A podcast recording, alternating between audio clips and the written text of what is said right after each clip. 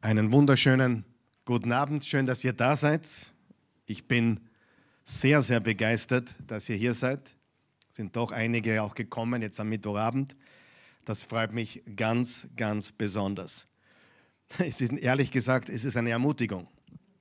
Eine Ermutigung. Weißt du warum? Ich sage dir warum. Jetzt bin ich gleich mitten in der Sache. Wir sind geschaffen für Gemeinschaft. Der Mensch ist gemacht, sich zu versammeln.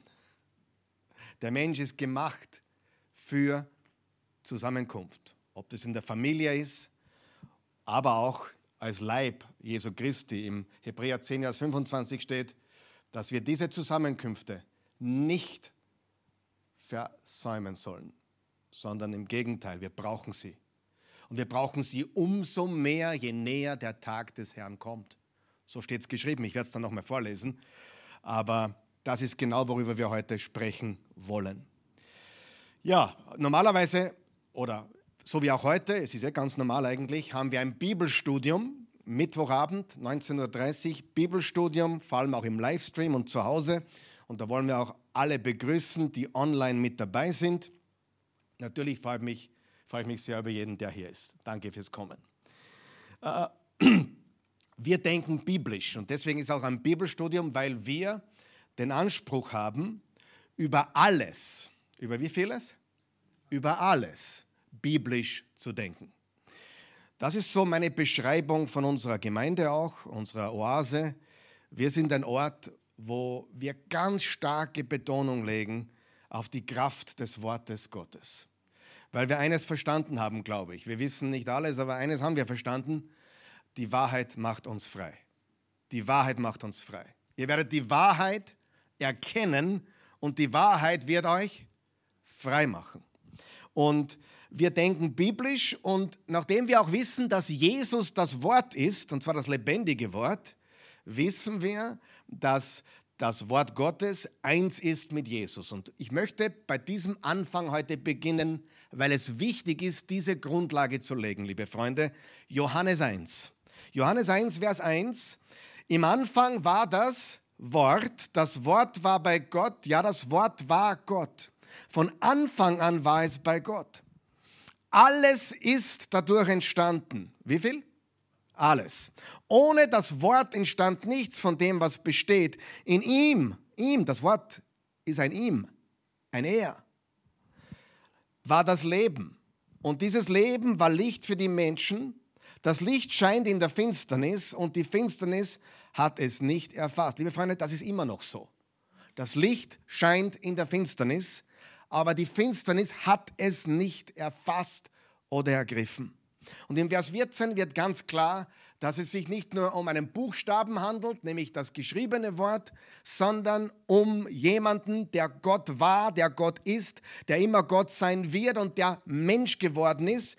Er, das Wort, wurde Mensch. Das Wort ist Fleisch geworden, so geben es andere Übersetzungen wieder, und wohnte unter uns. Und wir haben seine Herrlichkeit gesehen.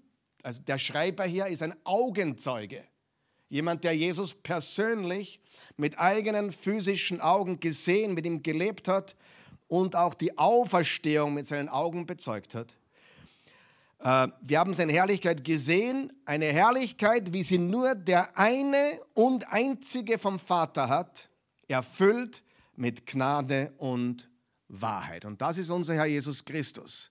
Und er ist unsere Hoffnung, gemäß Kolosser 1, Vers 27. Wir haben die Hoffnung auf Herrlichkeit und dieser, dieser, diese Hoffnung, diese Herrlichkeit ist Jesus Christus. Das heißt, aus diesen paar Versen lernen wir Folgendes. Jesus ist das Wort, er ist Leben, er ist Licht, er ist Gnade, er ist Wahrheit, alles in einer Person. Er ist Gott, der als Mensch zu uns kam. Derselbe Gott, der am Anfang im Genesis 1, Vers 1 Himmel und Erde erschuf. Halleluja. Das bedeutet, wenn Jesus spricht, spricht Gott. Wenn Jesus spricht, hören wir Gottes Wort. Wenn wir Jesus sehen, sehen wir Gott in Aktion. Da gibt es zwei Verse dafür die ich nicht einblenden ließ, aber nur ich zitiere sie euch. Johannes 14, 9. Wer mich gesehen hat, hat den Vater gesehen. Johannes 10, Vers 30. Ich und der Vater sind untrennbar eins. Gott in drei Personen. Der Vater, der Sohn und der Heilige Geist. Und das war für mich ganz wichtig, um auch zurückzukommen auf die Schöpfung. Denn Jesus ist nicht nur Erlöser, er ist auch Schöpfer. Er ist der Schöpfer, er ist dein Schöpfer, er ist mein Schöpfer, er ist dein Erlöser, wenn du ihm vertraust, und er ist mein Erlöser, da ich ihm vertraue. Wer mich gesehen hat, hat Gott den Vater gesehen. Und daher, diese Grundlage ist so wichtig. Er ist unser Schöpfer. Er hat uns gemacht. Er hat einen Plan. Da ist ein Design dahinter. Liebe Freunde, und diesen Design, dieses Design versteht die Welt nicht. Und das werde ich euch heute beweisen. Und daher auch mein Titel heute, was würde Jesus zu diesem Lockdown sagen? Was würde Jesus zu diesem Lockdown sagen? Was denkt die Bibel zu diesem Lockdown? Bibel, Jesus, Wort Gottes, okay, geht d'accord. Es ist eins. Was sagt Gott? Was sagt die Bibel zu diesem Lockdown? Und da müssen wir jetzt zum nächsten äh, überschwenken, nämlich zu Gottes Weisheit. Gottes Weisheit äh, versus der menschlichen oder irdischen Weisheit. Wer hat schon gemerkt, das ist mir heute so gekommen beim Beten und beim Denken, äh, nicht alles, was klug klingt, ist weise. Wer hat das schon gemerkt? Nicht alles, was gescheit klingt, ist auch weise. In Wahrheit ist es sogar so, dass Wissen und Weisheit gar nichts miteinander zu tun haben. Auch das werden wir heute lernen, nämlich gar nichts. Das ist jetzt spannend, was ich sage, weil du denkst, naja, jemand, der gescheit ist und viel studiert hat, der muss es ja besser wissen. Oft, nicht immer oder oft ist genau das Gegenteil der Fall. Je mehr Menschen weiß, umso eingebildeter ist er oder sie. Und je eingebildeter sie oder er ist, umso törichter sind sie. Denn Stolz ist das Törichteste, was ein Mensch tun kann. Warum ist Stolz das Törichteste, das Törichteste, das Deppertste, das Deppertste, Dämlichste, was es gibt? Warum? Weil Stolz immer fällt und weil man sich falsch sieht. Man sieht sich besser, als man ist. Und Demut ist Weisheit. Okay, sind wir noch da? Ganz wichtig. Und das ist sehr wichtig. Und im 1. Korinther 13, 19 steht, denn was die Welt für klug hält, ist bei Gott töricht.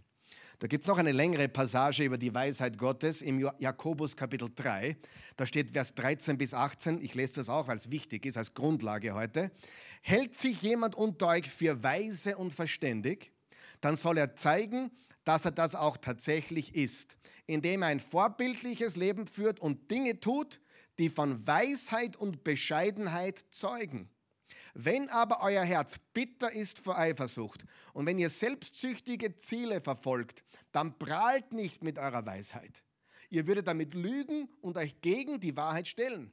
Eine solche Weisheit kommt nicht von oben, sondern spiegelt das Denken dieser Welt wieder und ist ganz auf das Irdische ausgerichtet. Sie ist dämonischen Ursprungs, eine weltliche Weisheit, weltliche Klugheit. Denn wo Eifersucht und Selbstsucht herrschen, da herrscht auch Unfrieden und das Böse kann sich ungehindert ausbreiten. Hallo, ist da jemand zu Hause? Ja? Äh, die Weisheit hingegen, die von oben kommt, ist in erster Linie rein und heilig, dann aber auch friedfertig, freundlich und bereit, sich etwas sagen zu lassen. Sie ist voll Erbarmen und bringt eine Fülle von Gutem hervor und sie ist unparteiisch und frei von jeder Heuchelei. Die Früchte, sag einmal Früchte, Früchte. Glaub einem Menschen gar nichts. Ich habe eins gelernt im Leben, mir ist viel erzählt worden.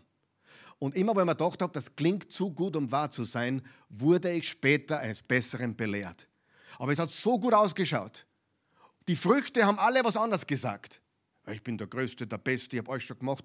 Und dann schaust du denen zu und denkst, das kann ja nicht stimmen. Aber es ist so überzeugend, letztendlich ist nicht das, was aus dem Mund wahr ist, sondern das, was die Früchte zeigen. Merkt ihr das? Das wird dir sehr viel ersparen, ob du Menschen auf dem Leim gehst oder nicht. Schau auf die Früchte. Die Früchte lügen nie.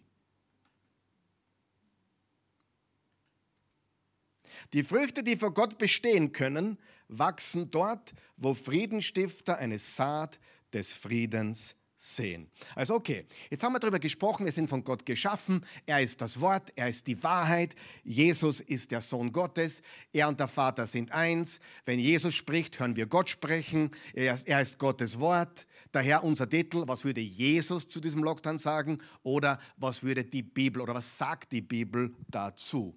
Und auf der anderen Seite haben wir die menschlichen Wege. Gottes Wege auf einer Seite und des Menschen Wege auf der anderen Seite.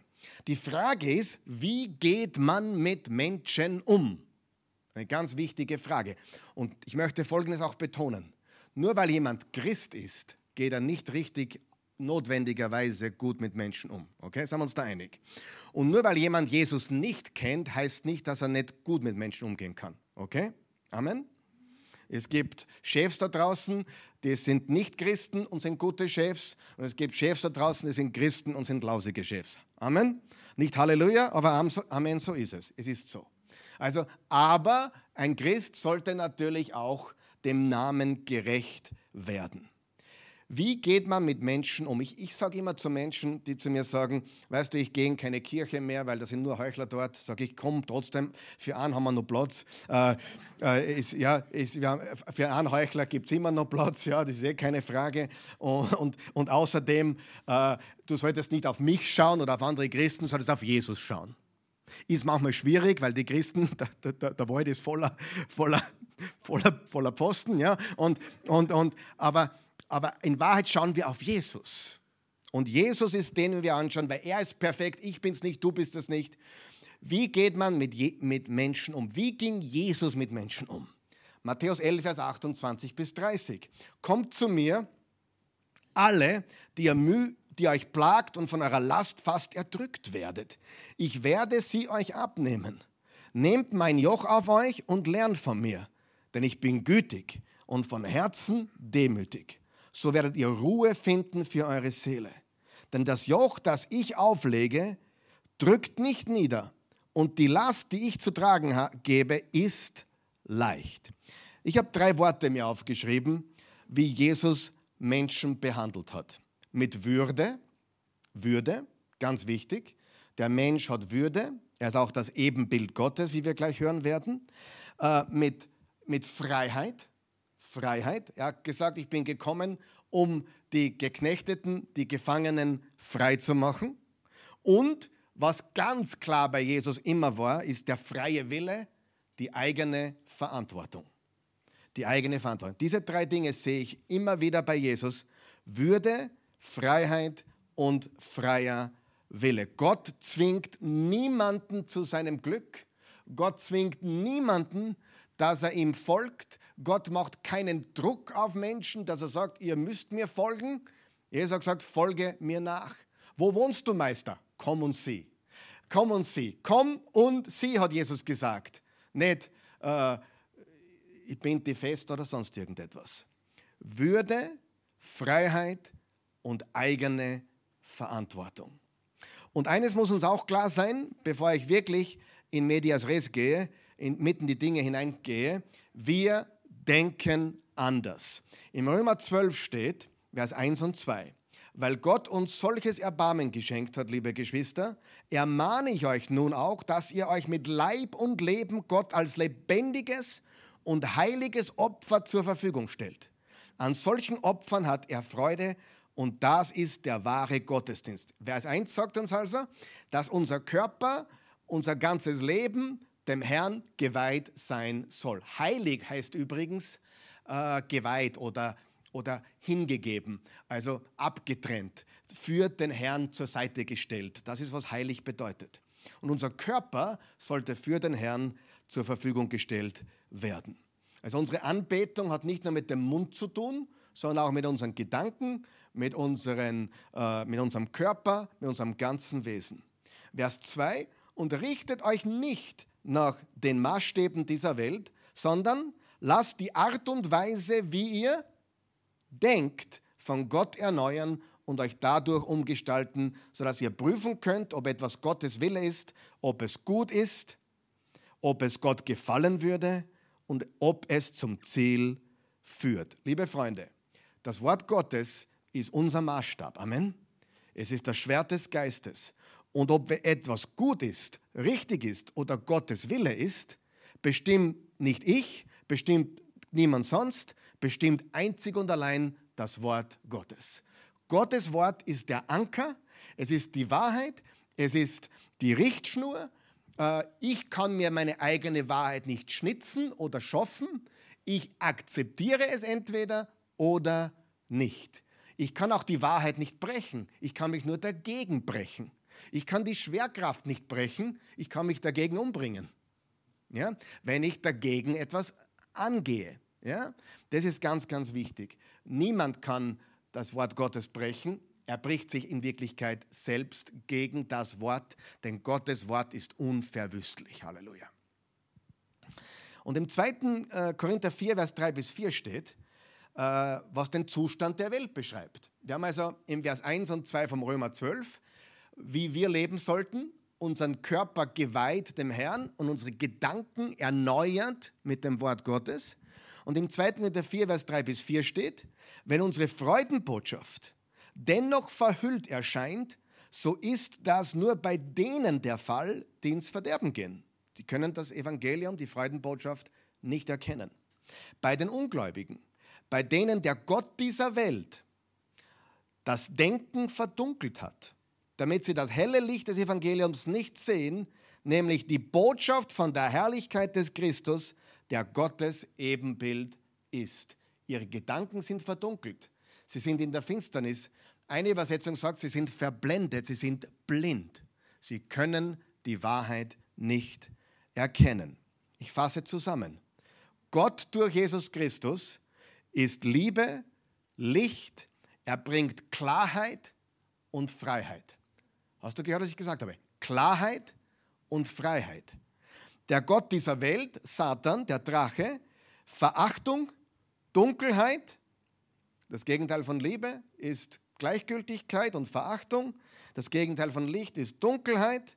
Das Gegenteil von Klarheit ist Verwirrung. Verwirrung. Und das Gegenteil von Freiheit ist Sklaverei und Knechtschaft. Das sind die Werke der Finsternis, die Werke des Teufels. Noch einmal, lass dich nicht von dem blenden, was du siehst. An den Früchten wird man erkennen, was wahr ist und was nicht. Und jetzt ist die große Frage, wie hat Jesus den Menschen gesehen? Wie hat Gott den Menschen gemacht? Wie sieht Gott den Menschen? Ich habe schon gesagt, Würde ist ganz wichtig. Er gibt ihm immer Freiheit und er hat auch die Eigenverantwortung den Menschen übergeben. Er zwingt den Menschen zu nichts. Außer eines müssen wir alle, sterben und vor sein Angesicht treten und uns rechtfertigen für das, was wir getan haben und, und oder ob wir ihm vertraut haben oder nicht. Jesus, schreib dir das bitte auf. Jesus hat den ganzen Menschen gesehen. Okay, du denkst, was meinst du damit? Gleich wird, das, gleich wird das ersichtlich, was ich meine. Aber Jesus hat den ganzen Menschen gesehen. Wer hat schon mal von ganzheitlicher Medizin gehört? Die ganzheitliche Medizin sieht nicht, nicht nur den Körper, sondern den gesamten Menschen. Und der gesamte Mensch besteht aus Geist, Seele und Leib, nicht nur Körper. Ich komme gleich dazu, aber ganz wichtig, Jesus hat nicht nur den Körper gesehen, er hat den ganzen Menschen gesehen. Amen. Ganz wichtig. Und das Ebenbild Gottes ist ja nicht der Körper. Wer ist froh darüber? wenn dir die Haare ausgehen oder der Klotzen kriegst oder, oder schon hinkst oder, oder, ein bisschen, bisschen oder auseinandergehst. Gott sei Dank ist das nicht das Ebenbild Gottes. Unser Körper ist nicht das Ebenbild Gottes, obwohl Jesus Mensch wurde. Das Ebenbild Gottes ist, wir tragen seinen Namen, wir sind Geist, wir können mit ihm kommunizieren, wir haben Gefühle, wir haben Gedanken, wir haben einen Willen. Das sind die Faktoren, die da hineinspielen in das Ebenbild Gottes. Das Ebenbild Gottes. 1. Mose 1, Vers 27, da schuf Gott den Menschen nach seinem Bild. Er schuf ihn als sein Ebenbild. Als Mann und Frau schuf er sie. Das sollten Sie mir klar unterstreichen. Mann und Frau. Seht ihr schon, wo die Verwirrung beginnt? Äh, viele in unserer, in unserer Poli Politik sind sich ja nicht einmal klar, ob sie ein Mann oder eine Frau sind. Geschweige denn, ob du ein Mann oder eine Frau sein solltest, steht ja alles frei zur Debatte, oder? Ich meine, gleich der erste Vers im Genesis 1, also wo es um den Menschen geht, er schuf sie nach dem Bilde Gottes als sein Ebenbild, er schuf sie als Mann und Frau. Liebe Freunde, das muss ich loswerden, obwohl es nicht zur Botschaft gehört heute. Nicht du entscheidest dein Geschlecht, Gott hat entschieden, ob du ein Mann oder eine Frau bist. Ja, das war sein Wille, sein Plan. Auch wenn du andere Gefühle hast, er wollte dich so, wie du bist. Okay? Ganz, ganz wichtig. Er ist der Schöpfer unseres Geschlechts.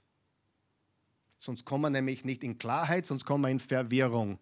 Und im 1. Korinther 14 steht, Gott ist kein Urheber der Verwirrung, sondern er ist ein Urheber der Ordnung. Ja? Der Ordnung. 1. Korinther 14, glaube ich, steht es. Wir sind Bildträger Gottes, Mann und Frau, und das wird dann wieder wiederholt im Genesis 5, Vers 1, ein paar Verse später, ein paar Kapitel später, steht wieder, als Gott den Menschen machte, machte er ihn im Ebenbild Gottes. Und das musst du verstehen. Im Ebenbild Gottes wurde nur der Mensch geschaffen nicht die Kuh auf der Weide. Also bei, mein, bei unserem Hund ist es schwer verständlich, ja, muss ich ganz ehrlich sagen. Der Hund kommuniziert mit mir, der liebt mich, er ist Nacho. Er ist, eine, er ist Wahnsinn. Hat auch schon drei Leben hinter sich, war, ist vom Auto angefahren worden und hat überlebt. Zwei Kilo Hund, ich muss dir vorstellen. Er ist wunderbar. Aber er ist ein Tier. Er ist nicht geschaffen im Bild Gottes. Ja? Aber ist der beste Fre best friend of, of, of man and woman, ja, das ist der Dog, ja, das beste Freund. Äh, warum? Meine, meine, Frau sagt immer ganz klar, der redet nicht zurück. ist es nicht so? Und er, und er kuschelt die ganze Zeit und will einfach nur kuscheln und will einfach, er hat nichts zum Sagen. So. Ich muss nur wirklich, heute, da hast heute unser, unser sehr geschätzter Dominik Thiem, Tennisprofi, wunderbarer Tennisspieler. Heute hat er gepostet, er ist ja ein Tierschützer, ein aktiver Tierschützer. Übrigens habe nichts dagegen, Tiere sind wertvoll, Gott hat sie gemacht. Aber heute hat er gepostet, dass man jetzt draufgekommen ist, dass auch Oktopusse und Lobster, also Oktopus und äh, Lobster, oder? Haben auch Gefühle. Ja, schön, haben Gefühle. Setz dich ein für die. Ja, ist nett aber Kinder sind wertvoller. Amen. Und dann, jetzt bin ich schon weit, weit eigentlich in meiner Predigt, aber äh, Kinder, Kinder brauchen Wärme. Kinder brauchen Augenkontakt, sie brauchen Gesichtskontakt, sie brauchen Umarmungen, sie brauchen Liebe. Sie brauchen keine Masken am Schultisch. Okay, ich komme da zurück noch. Lasst mich auch nicht vergessen. Na, keine Angst, werde nicht vergessen. Äh, Jesus hat den ganzen Menschen gesehen. Und die Gefahr ist, wenn man nur den Körper sieht, dann macht man Fehler. Logisch, muss man Fehler machen. Wenn man den Menschen nicht so sieht, wie er wirklich ist, macht man Fehler. Ich zeige das gleich. Der, der Mensch ist Geist, er ist Geist, hat eine Seele. Die Seele ist auch wieder drei drei Teile, Verstand, Wille und Gefühl. Verstand, Emotion und, äh, Verstand, Wille und Emotion und der Körper. Der Körper, der Petrus hat zum Beispiel die, den Körper umschrieben als Hütte. Wenn ich meine Hütte verlasse, wenn ich meinen Körper verlasse, wenn ich meine Hütte, äh, wenn ich dieses Haus ablege, und er hat damit seinen Körper gern, wenn ich diese Hülle ablege, ja, ein Handschuh, wo keine Hand drinnen ist, die, die, der Handschuh ist tot. Wenn die, wenn die Hand drinnen ist, lebt der Handschuh plötzlich. So ist unser Körper. Ja, ist kein perfekter Vergleich, aber ihr wisst, was ich meine. Und im 1. Thessalonicher 5, Vers 23 steht, Gott selbst, der Gott des Friedens, helfe euch ein durch und durch geheiligtes Leben zu führen, Er bewahre euer ganzes Wesen. Sagen wir das laut und deutlich. Ganzes Wesen. Geist, Seele und Leib. 1. Thessalonicher 5, Vers 23. Das heißt, ein Leben, das ihm geweiht ist, ganzheitlich. Gott schuf ein ganzes Wesen. Gott schuf und er sieht immer unser ganzes Wesen. Er beurteilt uns nicht nach unserem Ausschauen, er beurteilt uns nicht nach unserem Gesundheitszustand, er beurteilt uns nicht nach unserem Kontostand, er beurteilt uns als Ganzes. Und er sieht uns als Ganzes. Und liebe Freunde, wenn du, hör zu, wenn du nur den Körper siehst, machst du einen Fehler. Dann sind nur die Muskeln wichtig. Oder die Gesundheit wichtig. Wenn du nur das Bankkonto siehst, wo das hinführt, wissen wir auch, oder? Etc. Also Gott schuf uns immer das ganze Wesen. Jetzt komme ich zu zwei Fakten, die unsere Botschaft gleich einmal direkt treffen. Erstens, Fakt Nummer eins, wir haben einen Virus. Okay?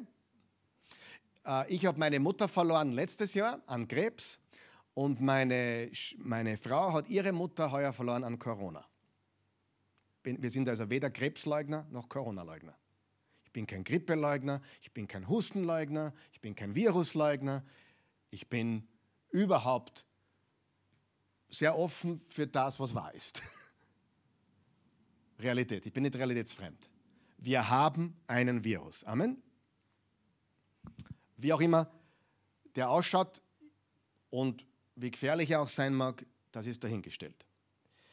Zweitens, es gibt Wege, wie damit umgegangen wird. Zum Beispiel Maßnahmen, Aktionen, Reaktionen, Emotionen, Behandlungen, Strategien, wie man quasi Strategien entwickelt, den Virus zu besiegen und Denken. So, wir haben einen Virus und zweitens, es gibt Wege mit diesem Virus umzugehen. Fakten, zwei Fakten, oder? Zwei Fakten. Lassen wir es mal so stehen, ja? Brauchen wir jetzt nicht weiter da diskutieren oder so, aber eins ist sicher. Und ich glaube, da ist sich jeder hier einig. Der Mensch wurde nicht für Isolation geschaffen. Der Mensch wurde niemals für Isolation geschaffen. Und ja, noch einmal, wir wurden geschaffen. Und da haben wir das erste Problem schon wieder. Viele glauben das ja gar nicht.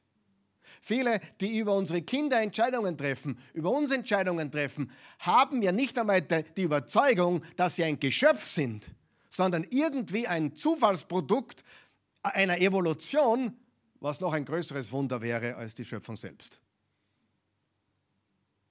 Denke mal drüber nach. Ich sagte, okay, das, mein Auto da draußen äh, wurde, wurde vom Wind dahergeblasen. Und zwar zuerst, zuerst kam die Kupplung dahergeflogen und dann, dann, dann kam, weiß ich nicht, dann kam der linke Reifen dahergeflogen, die Felge hat sich dann eingedruckt und dann, äh, wer glaubt mir die Geschichte schon?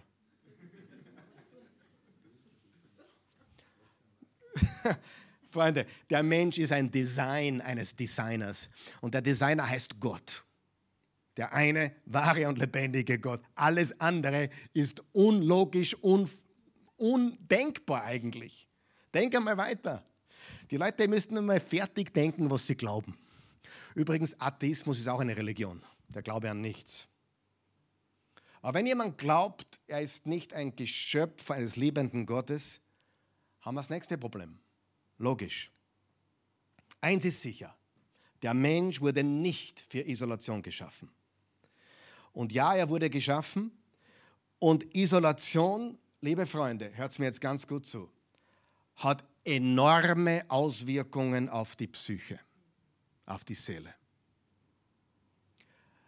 Mental Illness, also mentale Krankheiten, sind schon seit Jahren in gewaltigen Zunahme. Also wie ein Kind war, habe ich zum Beispiel Burnout nie gehört. Da hat man sich vielleicht nicht gut gefühlt, war mal down. Das Leben ging weiter, oder? Heute kannst du dich, glaube ich, krank schreiben lassen mit Burnout, oder? Ich meine, seht ihr, was da passiert? Das entwickelt sich ja. Und ich bin kein Mediziner, ich bin ein Theologe. Also meine Ansätze sind theologisch, nicht medizinisch, nur zum Verständnis. Aber das Wort Gottes sagt uns vieles. Und ich brauche Medizin nicht studiert haben, um Hausverstand zu haben, um Gottes Wort zu kennen und um zu wissen, was Gottes Design ist. Und vom Design kann man ablesen, wie der Designer sein muss. Ja? Dein Auto sagt sehr viel über den Hersteller. Wenn du mit dem VW-Logo durch die Gegend fährst, weißt du, es gibt ein Wolfsburg. Was ist in Wolfsburg? Ja, die Autoproduktion. Weil das Auto war irgendwann einmal in Wolfsburg, wahrscheinlich in Wolfsburg oder einer anderen Fabrik. Das heißt, das Auto lässt rückschließen auf einen Autohersteller, zum Beispiel. Aber es hat enorme Auswirkungen auf die Psyche, psychische Krankheiten, Selbstmorde. Realität wird darüber nicht geredet. Hörst du nicht. Wer glaubt, dass Selbstmord tragisch ist? Sehr tragisch. Ist ein Corona-Toter tragisch? Absolut. Ich habe es auch tragisch gefunden, dass meine Mutter an Krebs starb. Ich finde es tragisch, wenn jemand mit dem Motorrad verunglückt. Ich finde es tragisch, wenn Menschen zur Unzeit von hier gehen. Absolut. Natürlich überhaupt nicht tragisch, wenn man Jesus kennt. Tragisch für die Hinterbliebenen, aber nicht für den, der geht. Das Leben ist tödlich und der Tod ist nicht das Ende. Und wir Christen fürchten den Tod sowieso nicht, oder? Alles klar. Aber mentale Krankheiten, eine Isolation hat nachweislich, und liebe Freunde, da gibt es Dutzende, hunderte Studien und Experten, von denen du in den Mainstream-Medien nie was hören wirst. Es gibt Zusammenhänge zwischen Isolation und Depression, mentale Krankheit und so weiter. Die, die Kollateralschäden sind unermesslich. Die, und ich nenne das gerne die Nebenwirkungen der Maßnahmen. Denke mal darüber nach. Und ich sage dir, ich bin voll der Meinung und ich gehöre keiner Partei an, wirklich nicht. Und wenn es jetzt so klingt, als würde ich einer Partei angehören, dann sage ich dir, ich habe diese Partei noch nie gewählt. Ehrlich nicht, noch nie. Aber diese Maßnahmen sind menschenverachtend, freiheitsberaubend und, und vor allem auch entmündigend. Wir werden wie kleine Kinder behandelt. Und was bei mir sowieso mitschwingt, liebe Freunde, ist, wie, meine, wie meinen es die mit mir? Meinen die es wirklich gut mit mir? Meinen die es gut mit uns? Könnte es sein, dass sie es gut mit uns meinen? Ja, vielleicht, möglich. Aber haben sie vielleicht eine Agenda, eine eigene Agenda, Motive, die wir gar nicht kennen oder vielleicht uns denken können? Aber das schwingt bei mir immer mit. Meint es, ich meine, du denkst ja auch so über mich, oder? Ich meine, wenn du das nie denkst, dann, dann bist du eh nicht zum Retten. Du musst dir doch die Frage stellen, warum macht er das davon? Wie, hat der ein Anliegen, Menschen zu helfen? Will, will der Gutes für mich? Oder, oder will sie der wichtig machen? Du, du, verstehst du, was ich meine? Oder machst der wegen Geld? Oder, verstehst du, was ich meine? Warum macht der vorne das, was er macht? Mit einem Politikergehalt kann man gut leben. Aber das ist ja nur der, der Spitze vom Eisberg. Aber meinen die es gut mit mir? Ich bleibe dabei und ich werde euch das jetzt zeigen. Diese Maßnahmen und nicht beim vierten Lockdown, die waren beim ersten, zweiten, dritten, die waren jedes Mal schon menschenverachtend, freiheitsberaubend und entmündigend. Und ich glaube, dass Jesus das sagt. Äh, warum? Der Zusammenhang zwischen Psyche und Körper. Hast du darüber schon mal darüber nachgedacht? Dass dein psychischer Zustand extrem viel mit deinem Immunsystem zu tun hat. Lies einmal da die Studien darüber. Lies einmal, sag einmal da, was die Experten, ich, ich, ich, wir hören ständig, von den Experten, oder? Frage, kennt irgendjemand von euch diese Experten? Wisst ihr, wen die meinen mit Experten? Ich, ich weiß nicht und ich bin nicht dumm. Aber es gibt viele, zu, viele, viele und nicht erst seit Corona. Das habe ich schon vorher gewusst. Bist gut drauf, wirst nicht krank. Das war immer mein Leitspruch. Okay, Karl Michael, du bist überheblich, bist arrogant. Nein, bitte, um Himmels Willen, ich danke jeden Tag Gott für meine Gesundheit. Aber ich habe noch keinen einzigen Sonntag verpasst und keinen einzigen Mittwoch verpasst. In 25 Jahren habe ich noch keinen einzigen Sonntag oder Mittwoch verpasst aufgrund von Krankheit. Urlaub schon, aber da war ich gesund. Hochzeitstag ja, aber da war ich gesund. Habe ich schon mal krank gepredigt? Ja, habe ich. Manche würden sagen, 38,4 war ich wahrscheinlich krank. Ich habe mich hergestellt und habe gepredigt. Ich habe nicht darüber geredet. Habe auch niemanden krank gemacht. Bitte? Mit Gipsfuß. Kannst du dich erinnern? Mit Gipsfuß. Das war ein Hetz. Danke, danke. Wir, 20 Jahre ist das her. Fußball, Fußball gespielt. In der Halle. Mit den falschen Schuhen. Und der, Gummi, der Gummibelag. Und mein Fuß ist. Ich spüre es heute noch. Ich habe hab heute noch ein bisschen größeren äh, Knöchel. Ich war die ganze Nacht im Krankenhaus, von Samstag auf Sonntag. Und bin dann am Sonntag mit den Krücken gekommen, habe mich hingesetzt auf einen Stuhl, ausgestreckt, Haxen und habe gepredigt. Freunde, es ist doch, wer glaubt, dass das Leben Fehleinstellung ist? Fehleinstellung, Fehldenken. Wenn, du kannst dich krank denken, du kannst dich psychisch krank denken, richtig? Du kannst dir aber auch gesund denken. Und das bedeutet nicht, dass das immer funktioniert, um Himmels Willen. Das ist keine Zauberformel und Gott ist souverän. Es werden auch gute Leute krank und die besten Christen sind auch krank geworden. Und Gott heilt nicht immer sofort. Alles klar. Aber deine Psyche hat extrem viel zu tun mit deinem Immunsystem. Studier das. Wäre ich Gesundheitsminister, würde ich erstens mal nicht rauchen. Das ist mal das Erste. Zweitens würde ich darüber reden, macht einen Sport, geht in die Luft. Ich würde darüber reden, esst was Gescheites. Nehmt Vitamine, stärkt euer Immunsystem, schaut euch das Richtige an, lebt positiv. Ist das das Allheilmittel? Natürlich nicht. Aber hilft's? Ja, sicher. Man isst, was man isst. Man isst, was man isst.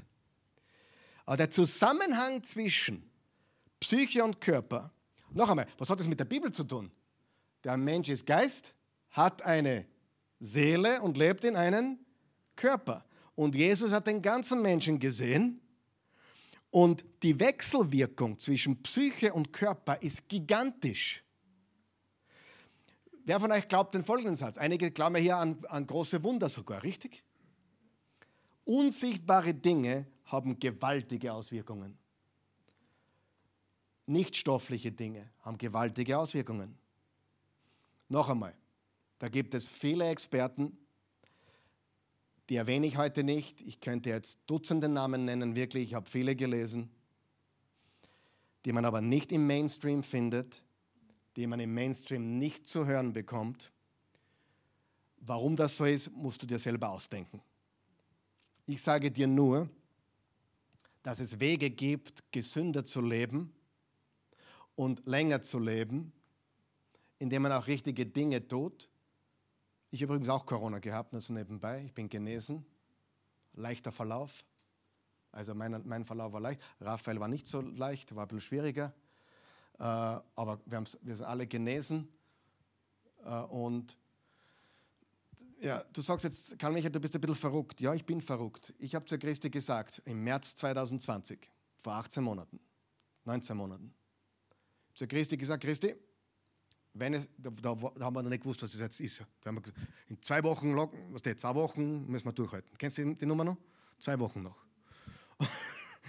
Und ähm, ich habe zu Christi gesagt, Christi, bitte verstehe mich jetzt nicht falsch. Wenn es diesen Virus gibt, möchte ich ihn bekommen. Habe ich gesagt. im Nachhinein bin ich wirklich froh, dass ich es gehabt habe. Weil mein Immunsystem, okay, ich bin jünger als einige von euch, ich bin fit, ich habe in 20 Jahren die Grippe vielleicht einmal gehabt. Ich denke ein bisschen anders, das gebe ich zu. Und ich kann das nicht jedem zumuten. Aber für mich war klar, ich will meine eigene, meine eigene Immunität aufbauen. Das war für mich ganz klar. Das ist einfach, wie ich ticke, wie ich denke. Und mein Ansatz ist ganz einfach. Jeder, und das steht auch im Römer 14, muss das, was er tut, mit voller Überzeugung machen. Alles, was nicht aus Glauben geschieht, ist Sünde. Daher tu du, was du entscheidest, aber tu es nicht. Hör mir zu. Weil du Druck verspürst, weil du dich äh, gesellschaftlich frei machen willst. Fliegen kannst du auch, das habe ich schon bewiesen. Du kannst fast in jedes Land der Welt fliegen. Reisen ist nicht das Thema, glaubt mir das. Fast jedes Land kannst du mit einem Test einreisen. Aber das ist nicht das Thema. Das Thema ist, alles, was nicht aus Glauben ist, ist Sünde. Und daher ist für mich ganz wichtig gewesen, dass ich meine eigene Immunität aufbaue, dass ich gesund lebe, das mache ich schon seit Jahrzehnten natürlich, und dass ich persönlich stark bin. Die unsichtbaren Dinge haben eine gewaltige Auswirkung. Noch einmal, sucht euch die Experten. Und Isolation, liebe Freunde, Isolation ist wieder die Natur des Menschen. Absolut. Die Familie, die Zusammenkünfte, jetzt sind wir bei dem Vers, Hebräer 10, Vers 25, also 23 bis 25. Äh, ferner wollen wir unbeirrbar an der Hoffnung festhalten, zu der wir uns bekennen, denn Gott ist treu und hält, was er zugesagt hat. Und weil wir auch füreinander verantwortlich sind, wollen wir uns gegenseitig dazu anspornen, einander Liebe zu erweisen und Gutes zu tun. Deshalb ist es wichtig, dass wir unsere Zusammenkünfte nicht fernbleiben, wie einige sich das angewöhnt haben, sondern dass wir einander ermutigen und das umso mehr, als wie ihr selbst feststellen könnt, der Tag näher rückt, an dem der Herr wieder kommt.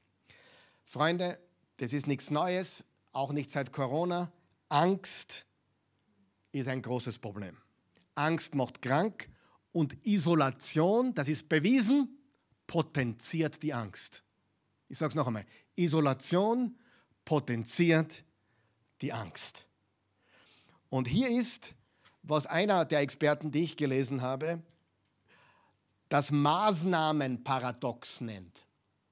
Jetzt hört es gut zu. Das ist sehr, sehr wichtig. Das Maßnahmenparadox ist folgendermaßen. Wenn wir, ich habe darüber am Sonntag kurz geredet, wenn wir den Menschen nur als Maschine sehen, also nur den Körper, die Maschine, die Maschine, den Körper, wenn wir den Menschen nur als Maschine sehen, dann ist ein Lockdown genau das Richtige. Die korrekte Möglichkeit, die virale Verbreitung einzudämmen. Das heißt, wenn der Mensch nur Maschine ist, wenn es nur um den Körper geht, wenn es wirklich nur, folgt zwar noch, wenn es nur um den Körper geht, dann sperren wir uns alle ein. Ein Quadratmeter reicht eh, oder? Wir sind ja nur eine Maschine. Ein Quadratmeter, wegsperren, drei Masken auf, drei, drei, drei, vier Wochen verschwinden und dann kommt die Maschine wieder raus und der Virus hat sich nicht verbreiten können. Absolut richtig. Lockdown absolut richtig. Ich sage es noch einmal. Lockdown absolut richtig, wenn der Mensch nur Körper ist. Folgt ihr mir? Wenn der Mensch als Maschine gesehen wird, dann ist es doch klar, damit sie nichts mehr verbreitet, wegsperren und dann wieder aufsperren. Weil dann gibt es keinen Kontakt und keine Verbreitung. Nur das große Problem, was die alle übersehen oder übersehen wollen, ich weiß es nicht. Der Mensch ist keine Maschine. Der Mensch ist kein technisches Objekt. Der Mensch ist von Natur aus ausgelegt für Gemeinschaft, für Beziehung, für Liebe, für Kuscheln, für all diese Dinge, für Wärme. Und Isolation bedeutet keine Beziehung.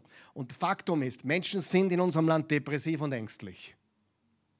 Und jetzt jetzt sage ich was ganz was Mutiges. Ihre Hauptangst ist nicht der Virus.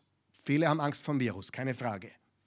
Aber viele haben Angst vor dem, was jetzt passiert, wie es weitergeht. Richtig? Wie geht es weiter? Wie schaut es wirtschaftlich aus? Ich kenne Menschen, die haben alles verloren. Es gibt Menschen, die haben sich dadurch auch noch bereichert. Ja, konnten aber nichts dafür, das ist einfach, waren im richtigen Business, keine Ahnung. Ist jetzt kein Vorwurf, unbedingt. Aber Faktum ist, Isolation produziert Depression, Isolation produziert Angst und Isolation produziert was? Krank und man erleidet chronischen Stress. Ich sehe jetzt Leute, einige Leute auch da hinten, gell? der wird es jetzt sagen, ich nenne keinen Namen, er hebt seine Hand da hinten, trifft auf ihn zu wie die Faust aufs Auge. Sinn des Lebens fast verloren, abgekommen, richtig? Sinn des Lebens, äh, war auf einem guten Weg, Lockdown kam, weggesperrt quasi, alleinlebend oder äh, kleiner, kleiner Apartment. Und das sind Geschichten, die wir kennen. Und ganz ehrlich, wenn ich den Druck von. Mir kann man fast nichts nehmen, wirklich nicht. Was willst du mir nehmen? Im Gegenteil, mir kannst nichts nehmen. Ich meine, das, was ich mache, ist jeden Tag neu aktuell. ja? Mir kannst wirklich nichts nehmen. Ich habe die beste Familie, die sich ein Mensch wünschen kann. Ein Traum. Ehrlich. Und trotzdem spüre ich ein bisschen, wenn ich mich, wenn ich mich gehen lasse, ich spüre dann die Schwere auf mir. Das passt nicht, das ist nicht in Ordnung. Wisst ihr, was ich meine? Ja? Und, und, und dann sage ich zu Christi oder zu, zu, zu jemand anderen, sage ich, hey, weißt du, wie es anderen Menschen geht? Die sind allein. Die haben niemand. Wir haben jemanden, wir haben einander, wir haben eine tolle Familie. Wenn wir zusammenkommen, sind wir zwölf Leute mittlerweile. Mit Kindern und Enkelkindern. Und das ist gewaltig. Und trotzdem spürt man es. Und trotzdem habe ich am Sonntag gesagt, wenn ich, die Leute, wenn ich euch dann sehe, bin ich so ermutigt, weil Geschwister zusammengehören. Wir haben uns zu versammeln. Isolation hat einen dämpfenden Effekt auf das Immunsystem. Und da gibt es sehr, sehr viele Studien darüber. Es ist ganz klar, wir brauchen unser Immunsystem. Aber ist, ist Ihnen das wurscht? Natürliches Immunsystem. Das hat uns Gott gegeben, Freunde.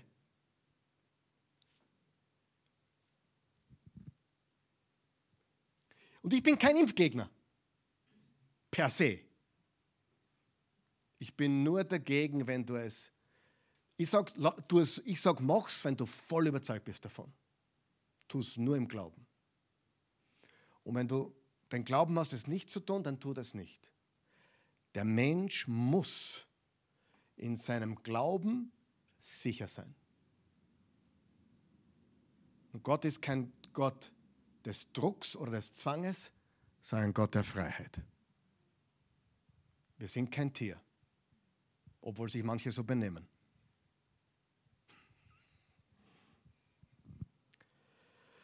Dieses Immunsystem wird nachweislich runtergefahren durch Social Distancing. Ich meine, ihr habt das Wort von Anfang an scheußlich gefunden. Social Distancing. Geh, auf, geh mir auf Distanz, da rede ich mit Leid, bitte nehmen Sie Abstand. Und ich sage, na, ich wollte Sie gerade umarmen. Haben Sie was dagegen? Aber überlegt mal, das Wort Social Distancing. Wir gehen gesellschaftlich auf Distanz. Und das wird sogar noch abdruckt auf dem Boden, am Flughafen, überall. Da Abstand halten, 1,5 äh, Meter oder 2 Meter. Das kann es nicht sein, liebe Freunde.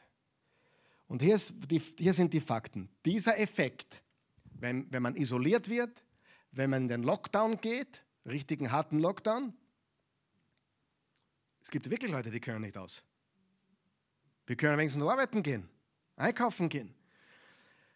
Der Lockdown, das Wegsperren, das, das Isolieren bringt Depression, Angst, chronischen Stress, dämpft, den, dämpft das Immunsystem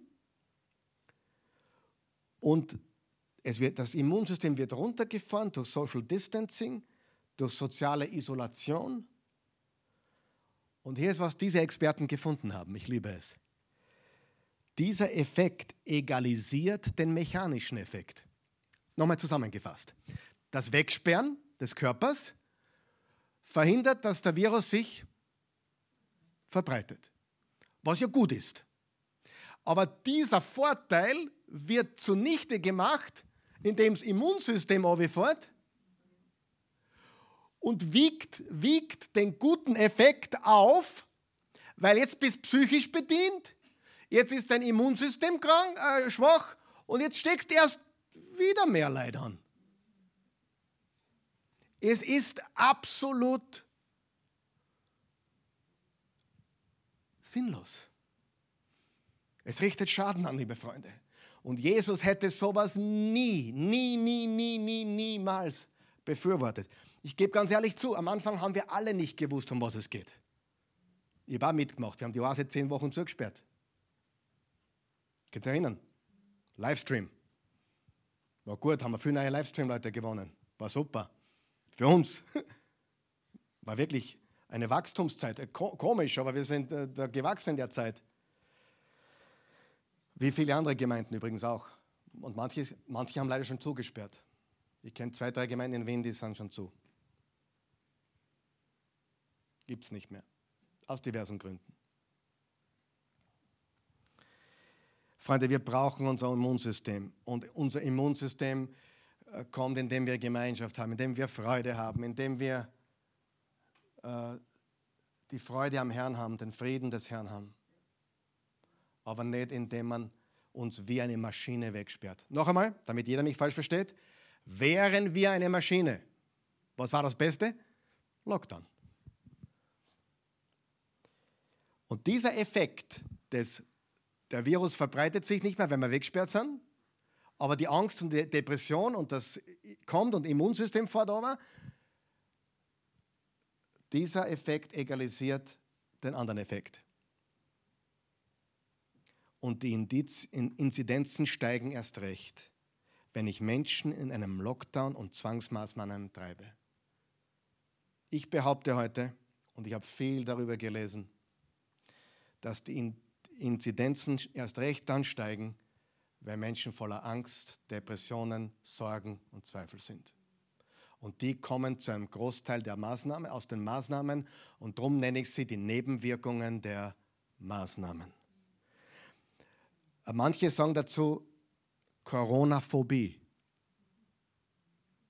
Die gibt es bereits. Ein, ein Pastorfreund von mir in Oklahoma sagt, mittlerweile wird sogar in den Krankenhäusern in Oklahoma über die Coronaphobie, die Coronaphobie ist, die, ist, die, ist das Gefährlichste für den Menschen, weil es ihn krank macht. Die Angsterkrankungen. So, daher muss ich, wenn ich das Volk liebe, und wenn ich, so wie Jesus, das Volk liebe, muss ich alles dafür tun, dass die Angst gar nicht aufkommen kann. Das wäre in Wahrheit mein Auftrag. Nicht Sorglosigkeit. Ich liebe den Flugzeugvergleich. Im Flugzeug sind sie sehr, es gibt sehr viele Vorsichtsmaßnahmen, sehr viele, gut, wie man die, jetzt mal sagen, da ist die Masken aufsetzen, also die, die, nicht die, jetzt muss die Corona-Masken auch haben, aber die Sauerstoffmasken und gibst zuerst dir selber rauf und dann hilf ihm anderen, damit du zuerst sicher bist, alles korrekt und da, jedes Mal, wenn du schon hundertmal im Flieger gesessen bist, musst du das über dich ergehen lassen. Aber weißt du, was das Flugpersonal tut, wenn es echt ein Problem gibt? Sie tun alles, um zu beruhigen.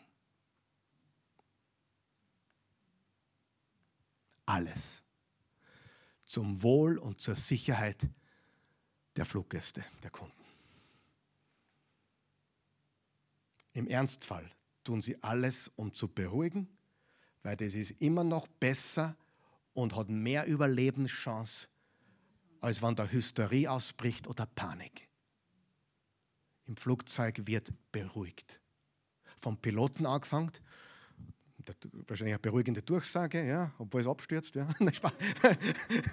ich, war, ich war noch bei keinem Absturz dabei, keine Ahnung. Aber ihr wisst, was ich meine. Es wird Zuversicht ausgestrahlt und nicht Angst.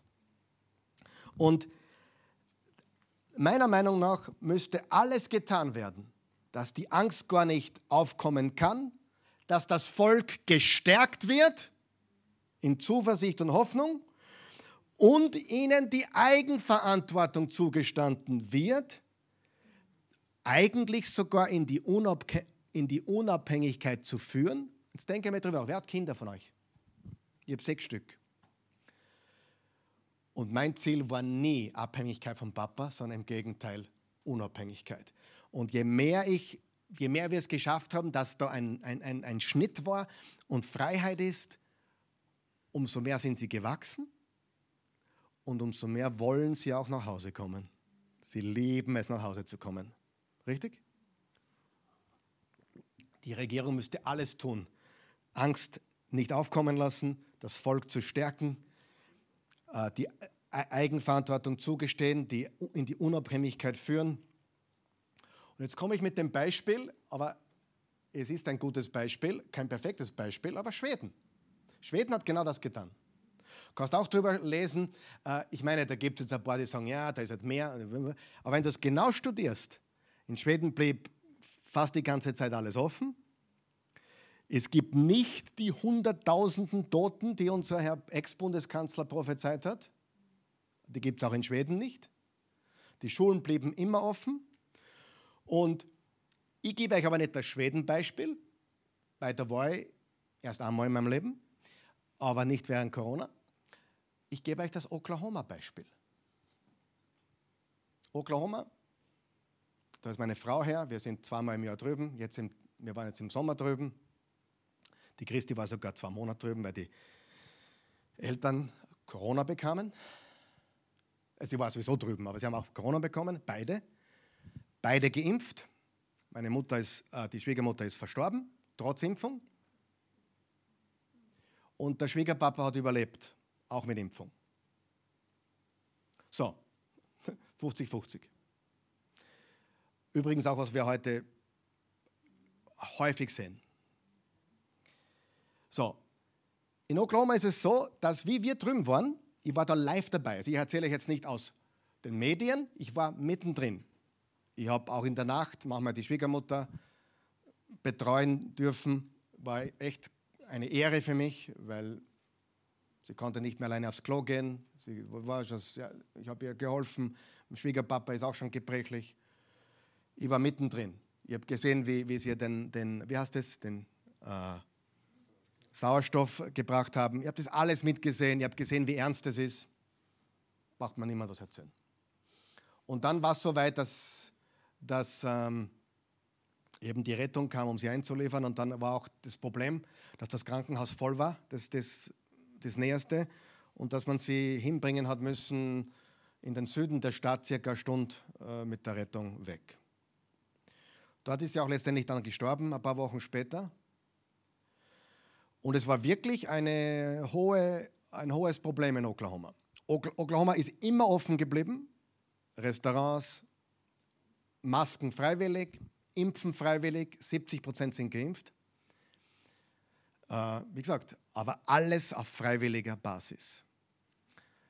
Nach dem Tod von meiner Schwiegermama, jetzt mit dem Schwiegerpapa, ich meine, früher hat die Christi einmal im Monat mit ihm geredet und jeden Tag mit der Mama. Jetzt redet sie fast jeden Tag mit dem Papa. Er ist einsam, sehr einsam.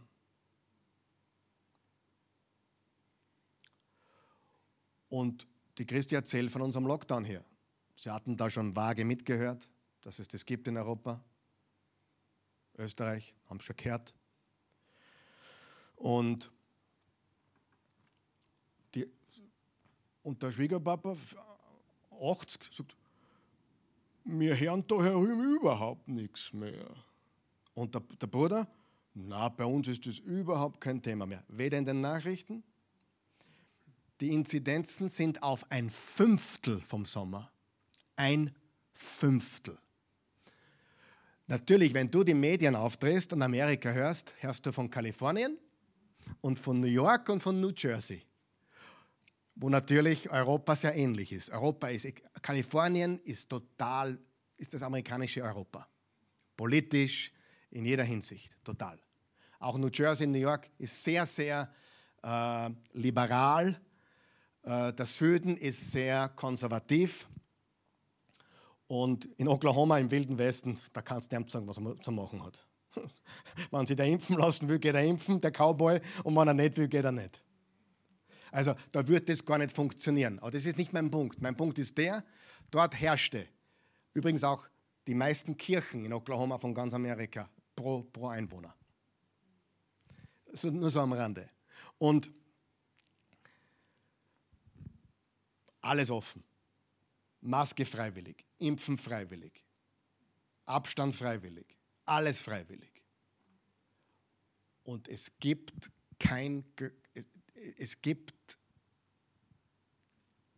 es ist kein Thema mehr. Und es gibt auch nicht die 100.000 Toten dort. Versteht ihr? Und ich, wie ich von Schweden gehört habe, habe ich sofort an Oklahoma gedacht, weil das ist genau die gleiche. Von Oklahoma wirst du in Österreich nie was hören, weil das ist wie das Waldviertel. Das ist der Wald vom Waldviertel. Ja, das ist, das ist, das, ist ähm, die, die, das, das, letzte Kaff vom, vom, vom, vom Müllviertel, Oklahoma. Das ist, da, kommt, da kommt ja kein Mensch hin. Tourismus, haben wir kein, Tourismusstaat sind wir keiner. Aber super, super Ranches, super, super Kühe, super Leben. Äh, du weißt schon, ja, ich muss lachen. Da kommt keiner hin, oder? Außer die nimmt er mit. so. Genau. So, und das ist, was ich sage. Das würde Jesus tun. Jesus würde auf die Würde des Menschen setzen, auf die Freiheit des Menschen. Er würde, glaube ich, äh, respektieren die anderen. Aber er würde auf Selbstverantwortlichkeit setzen. Und die Auswirkungen, und das ist tragisch, werden erst sichtbar, wenn einige der Politiker bereits tot sind. Schulschließungen und Maßnahmen sind destruktiv für die Kinder. Warum? Wir haben es mit keinen Ganzheitsmedizinern zu tun, sondern mit Maschinenmedizinern. Was passiert, wenn man nur den Körper sieht? Macht man Fehler. Mechaniker. Genau. Und es wird ein Debakel. Nur leider werden die, die jetzt das anrichten, nicht mehr zur Rechenschaft gezogen werden, weil die Kinder, die jetzt groß werden, mit diesen menschenverachtenden Maßen, noch viel mehr für die Kinder meiner Meinung nach, die sind dann wahrscheinlich gar nicht mehr am Leben. Oder alte Kreise. Aber das Problem ist, jetzt darf man nicht darüber reden. Außer du gehst in die Oase. Wir brauchen keine Erziehung von Politikern, brauchen wir wirklich nicht. Ich brauche nicht, dass ein rauchender Präsident, ein rauchender Minister äh, und ein rauchender Kanzler mich erzieht. Das brauche ich wirklich nicht. Äh, das sind Erziehungsmaßnahmen unterster Schublade mit Brutalität und absoluter emotionaler Kälte. Und ich wiederhole mich gerne. Wären wir Maschinen? Lockdown. Ja? So. Unsere Perspektive als Jesus-Nachfolger, und damit schließe ich ab. Wir haben einen anderen Filter. Erstens, wir leben, wir leben aus Glauben und nicht aus Angst. Was ich euch zurücklasse, ist Frieden. Ich gebe euch meinen Frieden. Einen Frieden, wie ihn die Welt nicht geben kann. Lasst euch durch nichts in eurem Glauben erschüttern und lasst euch nicht entmutigen. Die Welt versteht das nicht. Können sie nicht. Im 1. Timotheus 1, Vers 7, denn Gott hat uns nicht den Geist der Ängstlichkeit gegeben, sondern den Geist der Kraft, der Liebe und Besonnenheit. Zweitens, wir sind aufopfernd, nicht egoistisch. In jeder Hinsicht. Wir sind Geber, wir teilen, wir geben Hoffnung und Glauben. Und weißt du, was ich gar nicht kann? Oder was mir wirklich überhaupt nicht gefällt, wenn Leute sagen, ja, du, das, was du sagst, ist nicht Nächstenliebe. Hallo. Ich glaube, ich bin nächstenliebend. Und ich glaube, ich bin in dem, was ich sage, ein gutes Vorbild. Also zumindest, ich glaube, dass das der Weg ist, den ich vorzeigen muss. Und was die unter Nächstenliebe verstehen und wie sie Menschen behandeln, wie sie Kinder behandeln und wie viele Kinder sie abtreiben lassen. Aber die, die Lobster und die Oktopusses, die haben Emotionen. Aber das Baby im Bauch hat keine, oder? Das Baby im Bauch schreit. Auch da gibt es Studien. Und was ihnen auch nicht gesagt wird, ist, die meisten Frauen, die abgetrieben haben, haben einen bleibenden Schaden.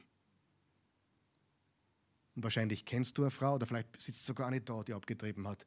Jesus vergibt dir, Jesus liebt dich, Jesus kann heilen. Aber der, das ist ein Schaden, oh, das kann man wegmachen. Ja, kann man wegmachen. Der Mechaniker kann es wegmachen. Da sind wir wieder beim Mechaniker. Der Mechaniker kann alles wegschneiden.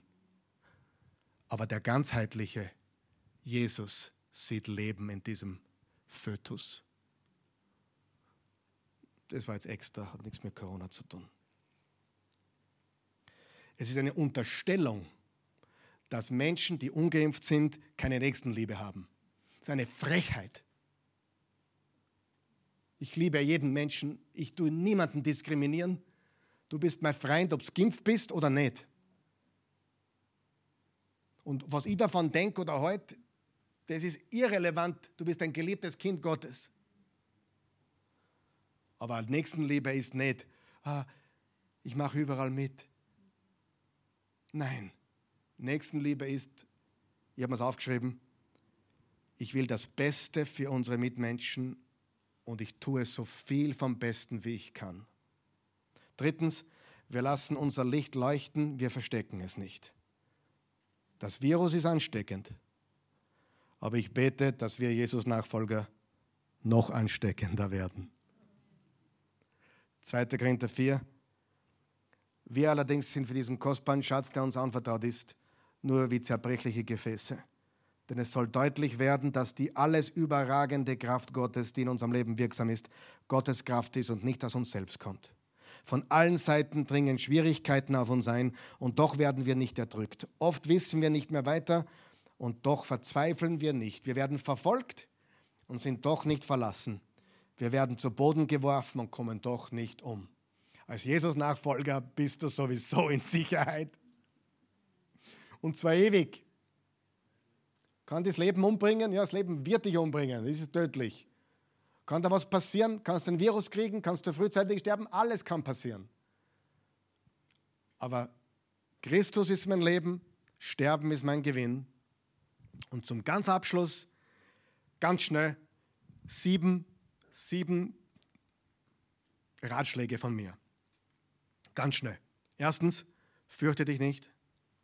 Zweitens, erquicke dich an seiner Liebe.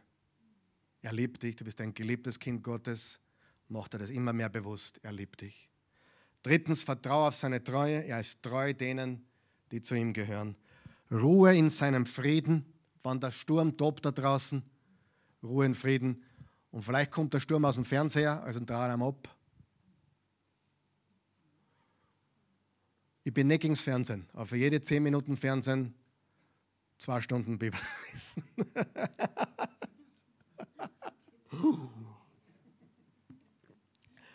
Lass dich von seinem Heiligen Geist führen.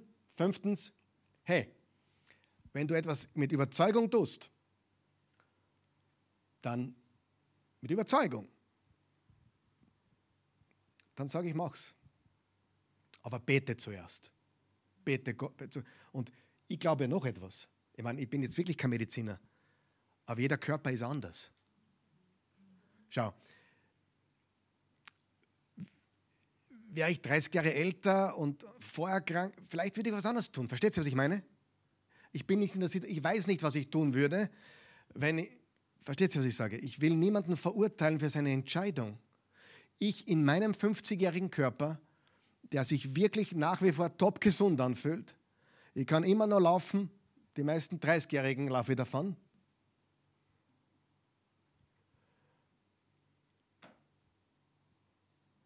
Ich fühle mich auf der sicheren Seite, dass ich genesen bin und dass ich weiß, ich habe eigene Immunkraft. Da fühle ich mich einfach besser. Und für mich wäre es ein, ein, ein, eine Vergewaltigung meines eigenen Willens, wenn ich sage, na, damit ich reisen kann, lasse ich mir, würde ich nie machen.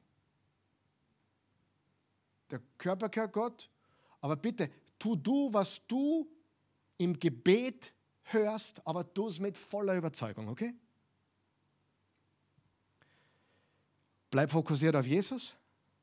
Und letztens, das haben wir ja schon gesagt, erinnere dich, der Tod hat keine Macht über dich. Das heißt, ich glaube, Jesus wäre gegen jede Zwangmaßnahme.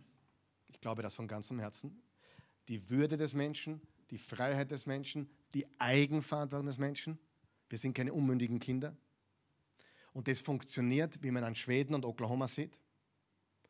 Und die Leute in Oklahoma, die leben nicht gesund. Das sind, die essen viel Steak, viel Pommes frites und McDonalds und solche Fast Food. Nicht gesund.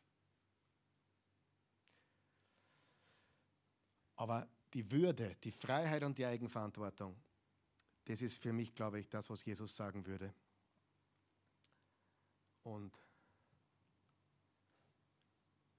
ich werde die Leute lieben, wie sie sind, mit allen Fehlern. Und er würde,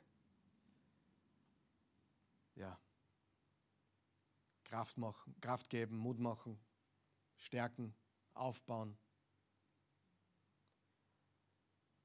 und äh, schauen, dass die Menschen in den Glauben kommen und aus der Angst raus. Das ist, was Jesus dazu sagen hat. Amen. Vater im Himmel, danke für alles, was du für uns getan hast durch Jesus. Du bist ein wunderbarer, gnädiger, treuer, herrlicher Gott. Wir lieben dich von ganzem Herzen. Ich danke dir für jeden Menschen, der da heute Abend dabei war, hier vor Ort oder online. Ja, und wir wollen jetzt beten. Wir wollen noch kurz beten für die, erstens, die körperlich krank sind, die auch ja, diesen Virus haben jetzt. Wir bitten dich, dass du sie stärkst, dass du ihr Immunsystem stärkst, dass du sie gesund machst, dass sie genesen werden und dann ein, eine Immunität aufgebaut haben. Das wäre das Allerbeste. Und darum bitte ich dich jetzt für diese Menschen, die, mit denen wir verbunden sind, auch mit unseren Zuschauern verbunden sind, die zu unserer Familie und erweiterten Familie gehören, die anderen gläubigen Jesus-Nachfolger in unserer Stadt und unserem Land. Für die beten wir zuerst.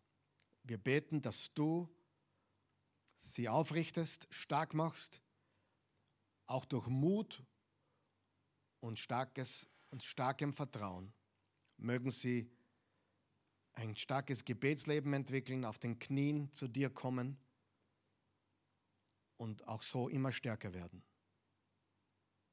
Gott, wir bitten dich, dass du viele, viele, viele Menschen jetzt auch zu dir ziehst, durch das Leid, durch den Mangel, durch die Schwierigkeiten.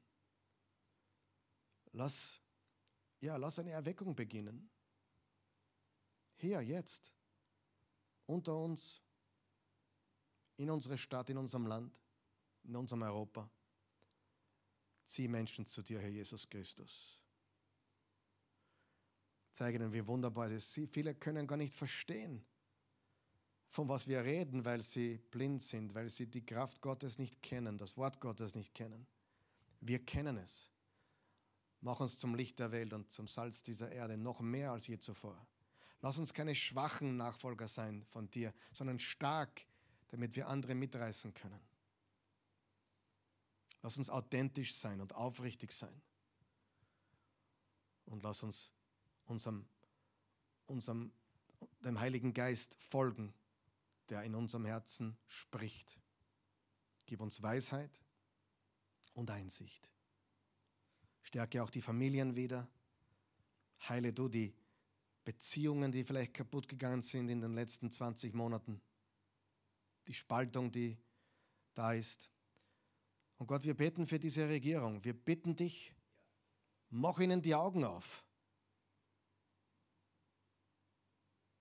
Zwing sie dazu, dass sie die Augen aufmachen. Wenn sie es nicht freiwillig tun, öffne sie ihnen. Lass nicht zu, dass es unser Volk unterdrückt.